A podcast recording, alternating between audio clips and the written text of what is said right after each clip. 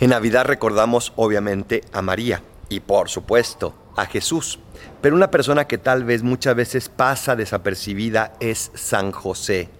Ese hombre fiel, ese hombre sencillo, ese hombre de fe que supo decirle también que sí a Dios, a pesar de que no tenía nada sencillo el plan que le estaba proponiendo. Ese hombre que no repudió a María, sino que la acogió porque sabía que Dios le estaba pidiendo eso. Ese hombre que simplemente dijo que sí. Ese hombre que no se complicó porque se sabía llamado una misión, aunque tal vez no era la que soñaba, pero sí la que Dios soñaba para él. No busquemos nuestros planes. San José nos enseña que abandonándonos en manos de Dios es lo mejor que podemos hacer. ¿Estás dispuesto? Hazlo. Urge, porque ya se está acabando este adviento. Soy el Paradolfo. Recen por mí, yo rezo por ustedes. Bendiciones.